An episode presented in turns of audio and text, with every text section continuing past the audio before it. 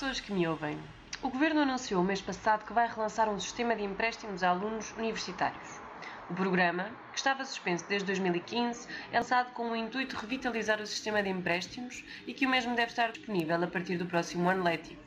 O Governo avança ainda que está a negociar com as entidades gestoras dos fundos comunitários de forma a que seja possível aceder uma linha de financiamento com esse objetivo no âmbito do Programa de Portugal 2020 e, dessa maneira, conseguir apoiar um maior número de estudantes.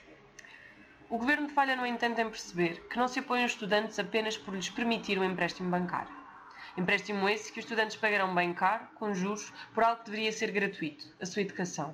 Para além do mais, o Governo apoia o seu programa com fundos europeus, que veriam muito melhor se não servissem para financiar empréstimos bancários, que por sua vez terão de ser pagos. Se olharmos bem, parece ser um sistema de apoio a bancos. Os bancos concedem empréstimos a estudantes que, se falharem nos pagamentos, estão garantidos pelo Fundo 2020. Um belo negócio para o sistema financeiro, não tão bom para quem estuda. Ainda mais macabro é que este terá características de financiamento proporcionais à prestação académica do aluno. Quanto maiores as notas, menor o spread a pagar, ou seja, menor o juro.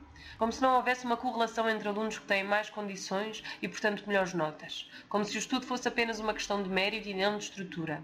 Se fosse da obrigação de o estudante ter dinheiro suficiente para pagar as propinas, os transportes, os livros, a habitação para poder tirar um curso e ainda ter boas notas para poder provar à sociedade que consegue e que tem. E como se não fosse da obrigação do governo garantir a gratuidade da educação.